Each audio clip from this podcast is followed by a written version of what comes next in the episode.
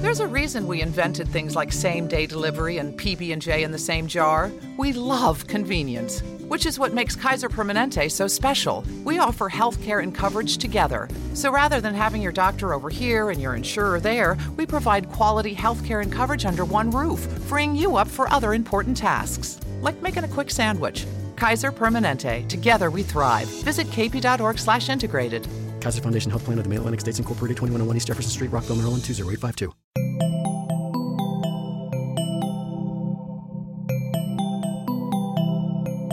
Bienvenidos a posta.fm, Radio from the Future.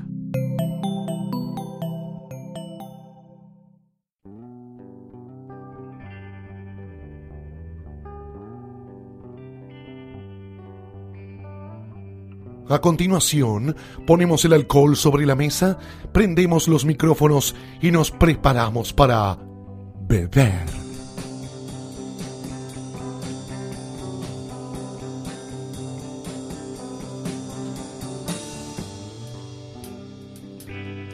Bueno, un nuevo episodio de, Beber. Estamos acá con una invitada muy especial, eso es lo que dicen todos, siempre los invitados son especiales. Eh, la invitada es Mona Galossi, o María Cecilia Galossi, eh, para los amigos. El nombre Mona, digamos, es, se empezó como algo personal y se transformó en algo artístico. Eh, sí, comenzó, co- bueno, buenas tardes, ¿no? Sería... Noche, mañana, no sé cuándo lo estarán Mañana, escuchando. tarde, noche, bueno, hola a todos.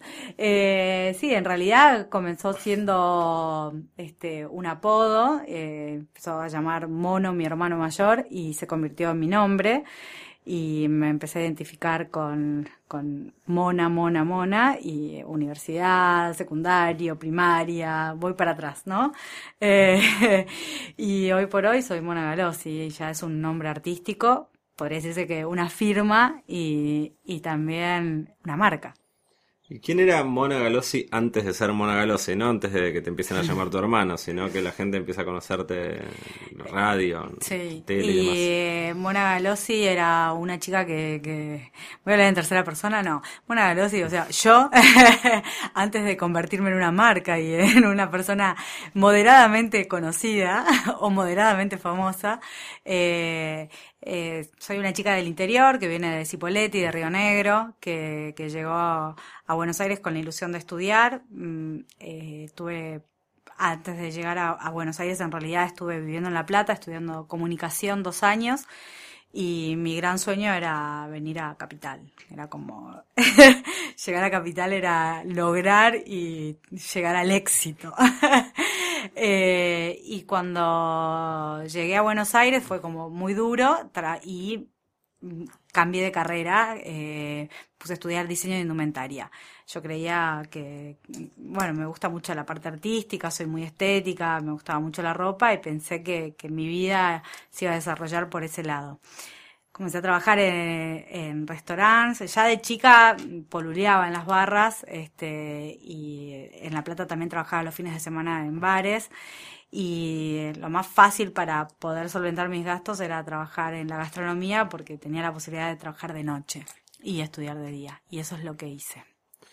¿Dónde estudiaste diseño? Eh, Empecé estudiando en la UBA, después tuve un problema de salud muy grave, este, una operación de columna, que eso me llevó a, a estar más limitada y, y la ansiedad de, de- de terminar rápido una carrera, en la UBA es como para, sobre todo hablando de diseño, es como para una persona que, que no trabaja, ¿no? Si la querés hacer en seis años, tenés que estudiar muchas horas, ponerte, estar sentada muchas horas dibujando o, o creando y muchas horas de cursada. Entonces terminé en, un, en una universidad privada que es CETIC, hice tres años de, de indumentaria y me especialicé en moldería. He aquí que no hago nada con todo eso. Una molderista. ¿cómo se Soy modelista. Eh, sí, soy diseñadora modelista. Modelista. O sea, Modelista. esos dibujitos con que después Sí, cortan la ropa. Exactamente, con progresiones y demás. Y me especialicé en eso porque en una época era muy rentable, sobre todo en la época de la devaluación que empezó, viste, la industria argentina como a crecer mucho y diseñadores habían un montón y gente que, que inventaba y creaba ropa también, pero las personas que hacían moldería eran mejor pagas y en realidad no eran las que abundaban. Entonces ahí este, fue donde me especialicé. Pero No fue. Este, este podcast se llama Beber y empezamos hablando de, de- de ropa y de moldería. Pero dijiste que ya en Chipolete estabas en, y después en La Plata, digamos, Sí. pululeabas en las barras. ¿Qué, qué recordás de, de esos momentos? Eh, ¿Qué se tomaba? ¿Qué, te- qué pedían? ¿Qué, tomo- ¿Qué tomabas vos también? Bueno, en realidad, eh, tal vez está mal decirlo, pero mi relación con el alcohol comienza desde muy pequeña, porque vengo de una familia de aftemios, pero mi abuelo italiano, este, era como los domingos el aperitivo muy, muy presente y yo eh, siempre fui muy curiosa, entonces mi primera relación con, con las bebidas fue eso, este, probar de la copa de, de mi abuelo, este, aperitivos como Campari o como el Cinzano, que están también amargo obrero. Y me gustaban las bebidas amargas. Yo siempre digo que lo amargo va conmigo porque para dulce estoy yo. Pero, y si tengo que pensar y re- recordar en la adolescencia y un poquito más, este, Cipolletti y que está pegado a Neuquén, el Valle, mucho, mucha cerveza y en esa época mucho Fernet. Este, después, eh, si pasabas un límite de edad, por ahí encontrabas este, a, gente acodadas en las barras tomando whisky, pero no era muy este, visible el tema de la coctelería, de los tragos. O sea que cuando yo empecé a polulear en estas barras era más de la, la cosa directa y de los tragos eh, simples eh, y no demasiado rebuscados como, como ahora, ¿no? Sí, era una cosa mucho. Bueno, el interior siempre ha ido un poco más atrás que Buenos Sí. Aires. En estos últimos años tiene un desarrollo muy, muy grande, principalmente en ciudades. Y además donde hay un bartender, digamos, ya hay, ya hay cócteles porque están todo mucho más, más, más comunicado. Y en La Plata, cuando fuiste a La Plata, ¿qué, qué te encontraste ahí en la, en la escena de bares? Y, Y la escena de bares, bueno, ya ahí eh, había un poquito más de complejidad, este, y encontrabas eh, un Tom Collins, un gin tonic, este, eh, un, or- un orgasmo de pitufo. ahí habla de la edad que tengo. El que le puso el nombre a ese trago es un genio. es un genio. mundo. Nunca un pantera sabemos. rosa. Nunca sabemos quién habrá sido la persona, pero es maravilloso. Sí, eh, un Long Island Iced Tea, ese tipo de tragos, un poquito, ya como que también la coctelería americana había, había copado un poco las barras de, de eh, o norteamericana. Sí, había muchos libros que circulaban. Yo recuerdo un primer libro me lo compré en el año 94 y era como esos libros que se repetirían recetas, recetas, Sí, recetas, con sí. muchos licores y, Sí, muchos mu- licores. y muy viejas que era... De hecho, Argentina tiene un consumo bastante alto de licores eh, y aparecían mucho en recetas. Todos Sí. tragos que si los probabas hoy la mayoría no- estarían tan mal. Hay Mm. muchos que sí, otros que, que no tanto, pero era... Era como esa coctelería que uno la venía que se venía repitiendo hace, hace muchos años y bueno, que cambió mucho también en, en la última década, década Sí, y sobre media. todo. Sí, sí. Y después, ¿en qué año llegás a Buenos Aires y empezaste a trabajar en, en gastronomía? Eh, mm, llegué a Buenos Aires hace 17 años. Eh, sí, van a ser 17 años. Eh, nada, y ahí fue automáticamente que empecé a trabajar en un restaurante, en un restaurante tailandés, que ahí fue donde yo me desarrollé, básicamente, siendo una autodidacta y utilizaba a los clientes como... Ahí nos conocimos. Ahí nos La verdad te conocimos. vi una vez antes, Sí. eh, en Million, con el pelo corto, Sí. bastante más gordita. Sí, Una per- Punk. sí. Por cierto, muy, muy bonita, pero nadie podría reconocer en ese momento a la Mona Galosi y la amorosa que de, de hoy en día. Bueno, uno va creciendo y va cambiando. O sea, no la esencia, pero por suerte sí uno, la fisonomía, el look, este, el estilo. Eh, nada, yo, yo me considero, si bien soy joven, pero soy una, ya soy una señora, este, y canchera, pero señora al fin. Entonces trato de, ir acorde, ¿no? es que sí. ya la gente me dice señora, ya no me dicen más. que señorita pase por aquí. Pero bueno, sí, por suerte uno, uno va evolucionando. Yo creo que, que evolucioné en todos los sentidos, desde lo personal, desde lo laboral, el físico, este, y por suerte el look. Vos entraste más o menos por los años que dijiste, viste adentro de esa barra cambiar bastante, digamos. Sí. O sea, empe- habrás empezado con, con- con batidos, o con Con algún batidos, licuado y- daiquiris. daiquiri, Skype y demás, y viste crecer la coctelería a- a- bastante en ese tiempo. ¿Qué, cómo, ¿Cómo fue ese cambio de lo que se tomaba? Y sí, bueno, el, el cambio fue gradual, este, y de, empezar a, a- en realidad, lo que siempre hubo en la barra donde yo, yo trabajaba eran los, los tipos grandes que venían a tomar clásicos. Este, el Negroni, el Manhattan, este, un buen cóctel martini. Esos tragos siempre, siempre estuvieron vigentes y, y la verdad que los que se sentaban y lo pedían eran exigentes y fueron las, personas que a mí me enseñaron que el frío de la copa tenía que ser el adecuado, el del vaso mezclador y demás. Pero sí, este, el paladar eh, de la gente eh, era diferente, ¿viste? Preferían más los, los tragos dulces. Y de hecho, también se relacionaba más los tragos dulces con las mujeres. Pero yo a través de los años me di cuenta que en realidad es una cuestión de paladares y no de género. ¿Viste? Hay personas que les gusta más lo amargo, lo seco, lo fuerte y hay otras que, que prefieren otro tipo de bebidas. Pero sí, empecé con, con tragos que incluso más postrecitos, ¿no? Este, estaba como que... Con helado, crema, Con helado, crema, cremosos. que, viste, chocolate rayado, licores cremosos. El licor de, de chocolate era como, wow, viste. El cóctel casi como un, post- como un postre. Como un postre. Un final de cena. Sí, y eh, en los horarios del happy hour estaba muy presente la cerveza y, y por supuesto no faltaba el Campari con naranja y el Fernet con coca eran como... Y te diría que alrededor de hace siete años atrás, ocho, ahí empezó a cambiar un poco más, empezaron a aparecer los diferentes tipos de caipis, eh, empezó a haber un poco más de comunicación con respecto al whisky, entonces en los tragos ya empezaba a aparecer el whisky, porque antes ve- veías más o la callaza o el ron, este, bueno, Cuba Libre siempre también era como, como líder, y, y el vodka, el vodka se usaba para todo, o sea, la bebida más versátil, sin sabor, sin aroma, que con cualquier cosa combina bien. Que la barra Eh, esa tenía muchísimos vodkas. Sí, además, era como nos la- especializábamos, te- llegamos a tener 150 vodkas diferentes.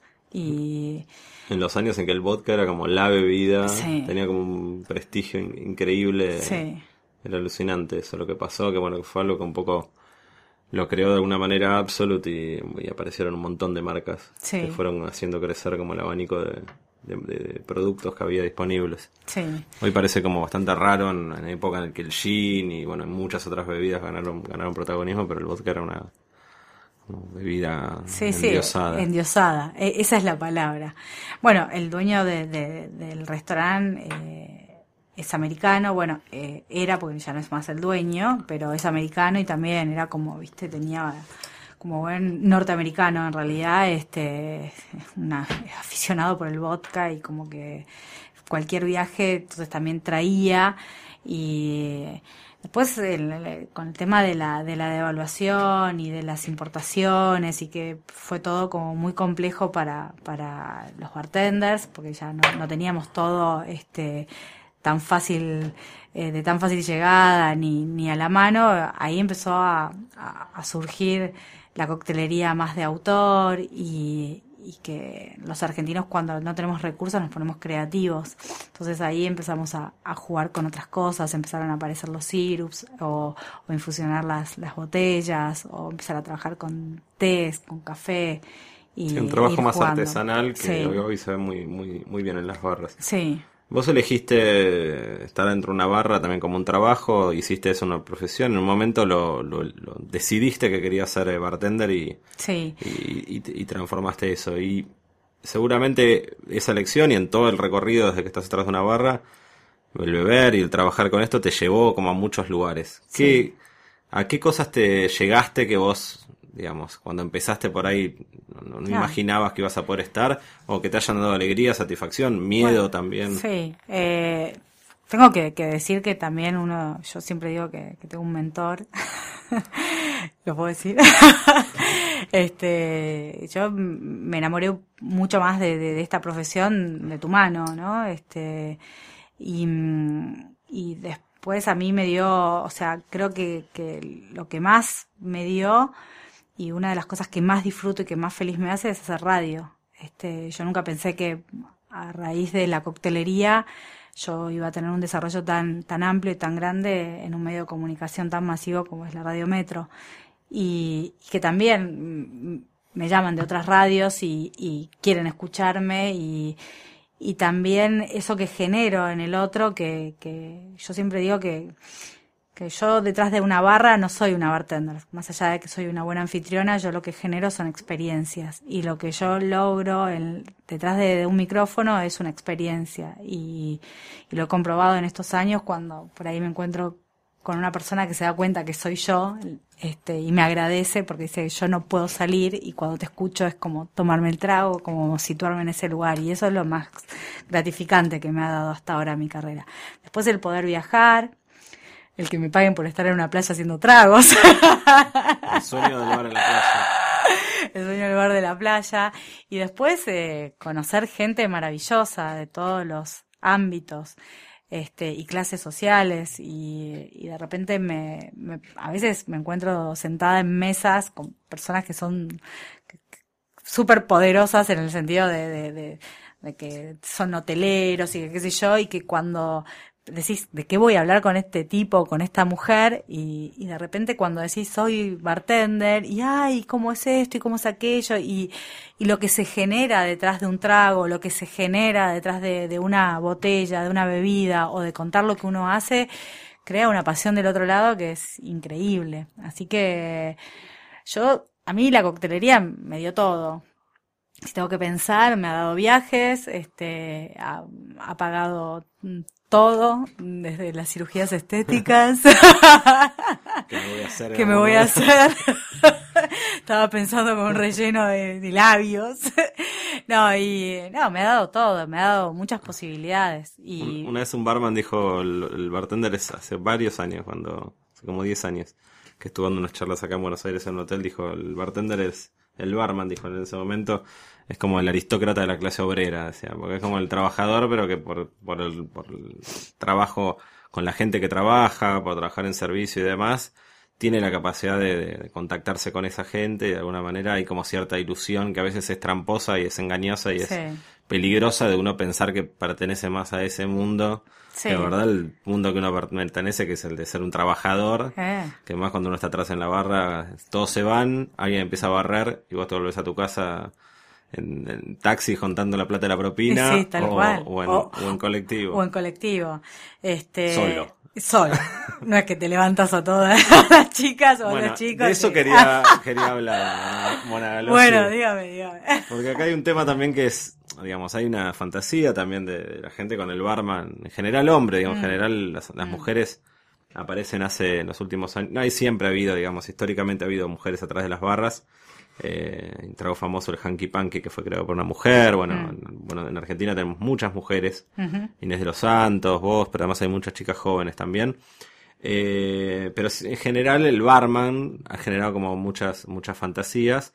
Eh, esto es algo que deberíamos, seguramente debemos tratar en un momento en, Low-Fi, que es otro de los podcasts de, de Posta FM con, con Ciro y Lulens, que de hecho esta es una invitación abierta a que sea un tema que lo traten en su, en su podcast. Eh, ¿qué, ¿Cómo fue eso? O sea, ¿cómo atrás de la barra, digo, contame alguna situación que hayas recibido, alguna... sí, eh, a ver, Contame una, que, una, que, funcionó y una que no. bueno, pero vos, este, vos recién comentaste muy bien que yo era gordita, ¿viste? Y la barra te da no me vas a decir. No, no, la barra te da eso. o sea, no importa si tenés el culo grande, levantas igual. o sea, eh, te, te, pone, te genera, te, te, da una cosa de poder, este, y de seducción muy, muy grande. Y la verdad que, o sea, bueno, todos sabemos perfectamente que me encantan los hombres, pero eh, siendo mujer y en una época con el pelo corto, detrás de la barra, bueno, levantaba muchas mujeres también. Era como venir y que me den, viste, el número de teléfono y llamarme. Y me, me ha pasado también de, yo estuve muchos años en pareja y eh, que, de que mi, ex se sienta en la barra esperándome hasta que yo salga y de repente venga una mina toda gata con las tetas gigantes diciéndome me encantás, me llamás. Y, yo, de- muy canché, digo, dáselo a mi marido. Si él te llama, viste, como diciendo, y la mina se puso roja y se quería matar. Y yo me reía en ese tipo de situaciones. La verdad, este, siempre he ganado, este, detrás y adelante de la barra. No he, no he hecho ni abuso ni uso de ese poder. No, no, sé que sos muy Este, selectiva, Mona, Soy, sí, soy muy No selectiva. sos promiscua. No, cero. Y la verdad que nunca me llevé a nadie de, de- detrás de la barra. Este, ¿Nunca? nunca. ¿Nunca vos detrás de la barra? No, de- saltando sí. Ah, no, no, no, no, no. No, nunca. Nunca estuve con un cliente. Jamás. Nunca con un cliente. Jamás. Me, Raro. me sorpre- me Raro. sorprende. Yo también. qué boluda. Qué tiempo perdido. Igual sí te va a pasar que ya, no sé si en intimidad, digamos, pero con alguien, o sea, ¿cómo, cómo juegas ser bartender, digamos, en- con una pareja, con una relación? Además de más a preparar un traguito, Bueno, amor, pero o- sí, eh, en realidad, este. ¿Es una fantasía los hombres? Bueno, la persona que tiene mi corazón en este momento, este, no voy a decir mucho más que eso, me conquistó hablándome de whiskies. Este, primero se hizo el canchero diciéndome, ¿a dónde la llevo a Mona Galosi a tomar whisky? Le dije, ah, ya, al café de los incas y está todo bien, ¿viste? Pero eso de tener el pasaporte al día y querer, no, no, sentémonos a tomar whisky y, eh, y hablemos del whisky y, y que la seducción empiece por ahí, bueno, me ganó. este, ¿Qué, whisky, qué whisky tomaron? Eh, esa, esa noche tomamos whiskies, este, unas maltas japonesas. Whiskies. Whiskies. no fue. Fueron tres maltas japonesas. Vos posteaste una foto el otro día de una de las maltas que, Bien. que, que probé. sí. Nika. Bien. Sí. Empecé con esa. Tres maltas japonesas, hubo promesa de viaje a Japón, Y hubo promesas. o deseo compartido. Sí, sí, sí. No hubo, promesa. Hubo, hubo. Hubo, tenés el pasaporte listo. Sí, sí, hubo, hubo todo eso y mucho más. Este, gracias a esas maltas japonesas. Vuela la imaginación hacia parajes remos recónditos. Aparte yo me acuerdo, este, me estoy poniendo colorada. Por algo se llevó mi corazón. No sé si fue No el vamos a preguntar acá hasta dónde se involucran las bebidas alcohólicas en la intimidad Eh, pero... sí, se involucran bastante. Igual, este, se involucran bastante. Y, o sea que el, el alcohol libera. O sea, el alcohol libera, relaja, este, distiende. No voy a decir extiende. Extiende. y después viene otra que es la ordinaria que no la diría. Bien, bien. Hasta bien. ahí llegó.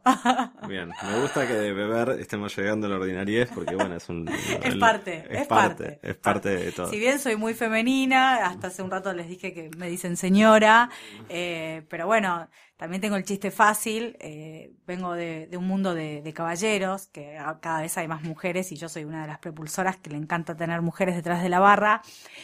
Insisto mucho en que las mujeres detrás de la barra tenemos que ser femeninas, no me gustan los, los, este, las mujeres que quieren ser machitos detrás de la barra, me parece que no está bien, nosotros tenemos que jugar ese rol de seducción, pero este, no podemos dejar de, de- de olvidar que estamos en un ámbito donde manejamos este el doble sentido y que podemos eh, entender la picardía del hombre y la vulgaridad está siempre a flor de piel y muy cerca, muy en el borde de nuestra barra. Así que, o sea, este, tengo esa parte masculina un poco desarrollada. ¿Has ayudado a formar parejas eh, así, acercar, digo, Sí. en la barra, digo, ves alguien en una punta, alguien en la otra? Sí, bueno, una de las grandes virtudes que yo eh, creo que tengo es que, bueno, tengo un magnetismo con la gente y, y logro este, hacer hablar el de una punta con el de la otra y de repente toda la barra este, está en comunión. Y sí, eh, es más, hay un matrimonio, este, Adriana y, Sergio, que, que se conocieron gracias a mí, este, y se terminaron casando y me invitaron al casamiento, porque fui como la Celestina.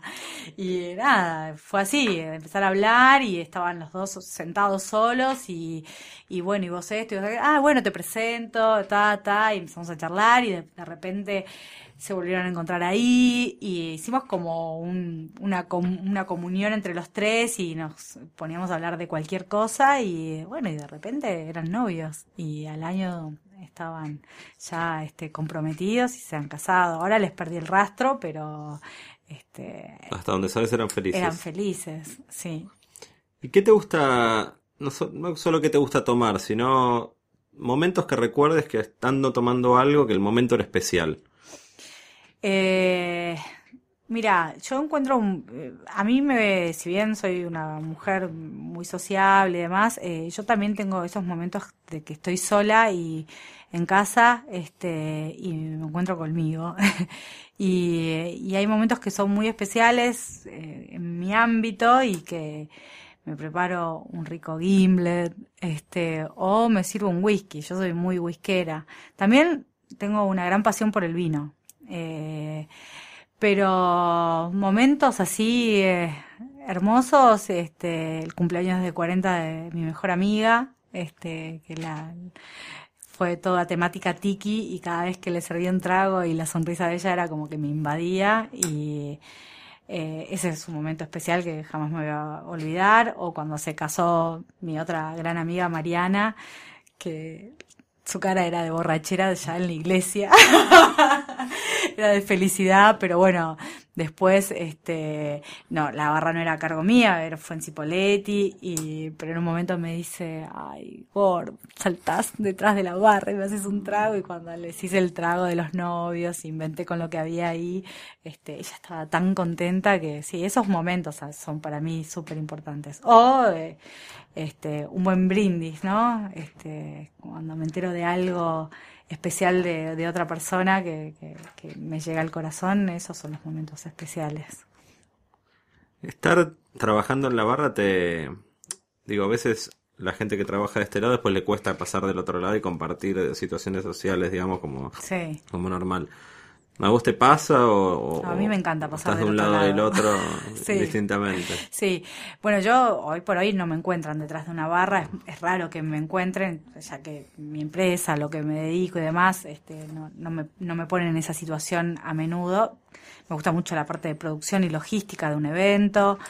Eh, disfruto mucho estar detrás de la barra, pero soy de mezclarme. Y de hecho, cuando trabajaba detrás de barra en el restaurante o, en algunos otros restaurantes que también trabajé, siempre salté. Porque yo creo que es eso, el bartender es un anfitrión. Y en la barra también, si bien te da esa cosa de seducción y de poder, si no pasás del otro lado, si no sabes este, comunicarte con, con el cliente, con el consumidor, como que si no podés mezclarte del otro lado, para mí nunca vas a ser un buen bartender, porque dejas de ser anfitrión y dejas de conectarte y de conocer, ¿no? Entonces, la única manera que uno tiene la sensibilidad para saber lo que el otro necesita es saltando la barra, este, y como también eh, aprender los platos que tenés en la carta para maridar, los que trabajan en restaurantes, o sea, no es solo preparar un rico cóctel, sino saber cuáles son los platos que, que, que pueden ir bien, este, y saber la carta a la perfección está buenísimo, es, es, es parte. O este, hacer una segunda línea por ahí, pasar a la cocina, que eso también es, es importante. Yo creo que un bartender es un buen camarero un buen camarero de barra. Eso es ser un bartender. Y, y no, para mí no es solo sacar cócteles que sí, que sean bellos estéticamente, que, que, que tengan un equilibrio en sabor, aroma y gusto, sino mucho más. Es poder abordar al cliente y, y saber que uno está para hacer feliz al otro, ¿no? No que, que está ahí para solo brillar y que te saquen la fotito. ¿Y qué más te gustaría hacer que no hiciste? Ser madre. Ah, pero no va con las barras. Ah, bueno, eso es algo, una ¿Por qué no? asignatura pendiente. bueno, por ahí quien te dice estar en la barra lo Con el encuentra. Unos meses con el bombo. más. Este, unos meses estaría, pero la verdad, eh, muchas veces me han preguntado si quería tener un bar, un restaurante. Al principio decía que sí y ahora que estoy más grande digo que no. Y, y la verdad que creo que lo que me falta es trabajar eh, en otro continente, por ahí. Este, detrás de una barra, un- una temporada o en un buen restaurante. En ¿Y en dónde te Francia. gustaría? Y me llama, me llama mucho la atención. Me gusta Francia, este, Londres también. Bueno, Nueva York sería como divertido estar, pero no, no es algo que, que, que me mata. Por ahí más alguna, o, o Italia. Italia es, este, Me pasó en Roma cuando eh, conocí el speakeasy de Jerry Thomas, que está, está buenísimo el lugar, y ahí me vi trabajando, porque es un lugar chiquito, muy cool, con una impronta bastante particular. La gente que va, este, eh, es, es under de verdad. Eh, y eh, es un speakeasy de verdad, o sea, llegás de casualidad y te abren la puerta si tenés mucha suerte. Ahí me gustaría trabajar, eso me parece divertido. Pero después no, no tengo asignaturas pendientes. Yo creo que pude desarrollar mi carrera este, en muchos ámbitos y en los cuales en todos me siento muy cómoda y, soy muy feliz haciendo lo que hago. Eso sí, también aprendí a, a entender que tengo un montón de debilidades y, y en esas debilidades me apoyo en otros, como vos, por ejemplo. ¿A qué bares te gusta ir a, a tomar algo en Buenos Aires? Me gusta eh, mucho Baza, porque como rico y me siento en la barra y este me gusta me gusta la coctelería de Ludovico, me, me gusta el glam que tiene detrás de la barra. Eh, también me gusta eh, Victoria Brown, me gusta la barra en sí, me parece que está buenísima y me, me parece divertida la impronta de, de la carta, ¿no? Con horarios, este, y hay muchos tragos con whisky, entonces ahí me, me engancha. Y, eh, pero no estoy, no estoy en una etapa muy salidora como antes, que me acodaba más en las, en las barras. Pero es porque trabajo mucho. Entonces hay que saber. Ahora estoy en una etapa de que quiero trabajar un poco menos, pero porque ya estoy más grande, entonces pueden trabajar otros por mí. y acodarme un poco más en las barras. Eh, Doppel, que lo nombraste a Guille hace un rato, es, es un, es un lindo lugar también, donde me gusta estar. Fui hace muy poco y, y la verdad que la experiencia él no estaba, pero los chicos que, que, que tiene trabajando son, la verdad que rápidos, tienen estilo, eh, son divertidos. Y eh, ahora que estuve en Mar del Plata la semana pasada, eh, que estuve con Mati y Merlo, que tiene su tiki, su rico tiki bar y, y RT que, que está buenísimo, este me gustó la impronta de hacerte tu trago, eso, eso está, está bueno, me pareció como muy acertado. Y cada vez que voy a Mar del Plata me acodo ahí En la barra de, de Matías. de Matías. Una última pregunta, eh, que es una intriga que me da también con, cuando uno piensa en las bebidas y en el beber, y es, ¿por qué crees, por qué bebés hoy, digamos? Porque vos empezaste hablando de la bebida como que te hizo trabajar y te llevó en un momento, pasaron muchos años de eso. Eh, ¿qué, ¿Qué te genera? ¿Por qué tomas algo hoy?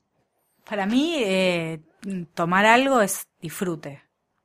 Eh, y también es experiencia. Eh, y la verdad que yo no soy una persona que toma todo el día, todos los días de su vida. Eh, y también inculco que hay que tomar con moderación y saber disfrutar este, todo el tiempo lo que uno se está metiendo, ¿no? Y para mí es eso, eh, beber algo es sinónimo de disfrute y de que estoy relajada y que, y que quiero pasarla bien. Simple, no tiene demasiadas vueltas. Este, no me hace ni más sofisticada, no me hace ni más glamorosa, ni menos glamorosa. Simplemente me gusta disfrutarla. Para, tu cara es como simplemente me gusta disfrutarla. No es un buen cierre. Mi cara es- no, es el mejor, el mejor cierre sería tomar algo. Sí. eh, Bueno, que nos ha faltado nos ha acá, faltado. pero vamos a ir a tomar algo ahora. Sí, por supuesto. Gracias, Mona. No, gracias a vos, Martín.